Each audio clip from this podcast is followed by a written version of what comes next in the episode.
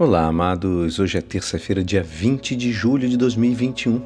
E hoje a nossa igreja nos convida a meditar juntos o Evangelho de São Mateus, capítulo 12, versículos 46 a 50. Naquele tempo, enquanto Jesus estava falando às multidões, sua mãe e seus irmãos ficaram do lado de fora, procurando falar com ele. Alguém disse a Jesus: Olha, a tua mãe e teus irmãos estão aí fora e querem falar contigo. Jesus perguntou àquele que tinha falado: Quem é minha mãe? Quem são os meus irmãos? E estendendo a mão para os discípulos, Jesus disse: Eis minha mãe e meus irmãos, pois todo aquele que faz a vontade do meu Pai, que está nos céus, esse é meu irmão, minha irmã e minha mãe. Esta é a palavra da salvação. É, podemos dizer que essas palavras e o gesto de Jesus, de uma certa forma, é, um, é impactante essa expressão que é um paradoxo, Jesus não quis rejeitar sua família de sangue, nem desclassificar sua mãe, Maria. Ele quis nos indicar que é a adesão à vontade do Pai que nos une a Jesus. Mais do que os laços de sangue, que são fortes, os laços de fé e de obediência à vontade do Pai é o que nos une mais estreitamente a Jesus. Fazer a vontade do Pai nos torna mais íntimos de Jesus muito mais íntimo do que a intimidade da família de sangue. Obedecer ao Pai nos dá uma união superior aos laços de sangue. Assim, a vontade do Pai é o nosso tesouro inestimável, porque nos dá Jesus. Infelizmente, amados, nós estamos em contraste às vezes com a vontade do Pai.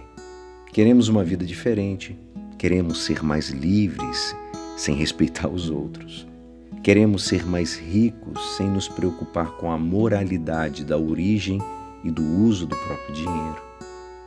Queremos ser mais cultos com a intenção de poder manipular os outros. Queremos o prazer sem limites, sem nos importar com os outros. Tudo isso está em contradição com a vontade do Pai. Não há, porém, nada melhor para nós do que a vontade do Pai mesmo que isso nos custe sacrifícios e renúncias. A vontade do Pai é exigente, mas nos conduz à verdadeira felicidade. Devemos, portanto, entender e fazer a experiência. A vontade do Pai é o melhor para nós. Não tenha dúvida disso. Muitos veem a obediência uma rendição ao arbítrio de Deus uma renúncia desumana à própria liberdade. Muitas pessoas que são escravas ficam pensando isso com relação ao próprio Deus. Para alguns, obedecer a Deus é o mesmo do que abdicar da liberdade. Mas o que Jesus nos ensina com Sua palavra e com Sua vida é exatamente o contrário. Obedecer ao Pai é a suprema liberdade.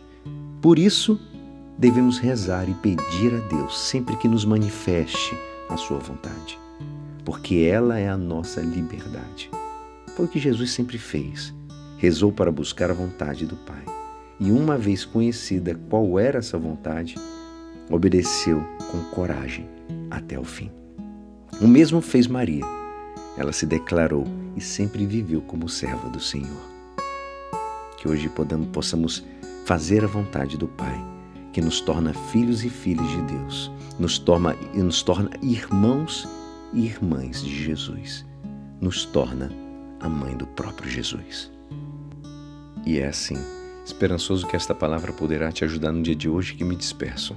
Meu nome é Alisson Castro e até amanhã. Amém.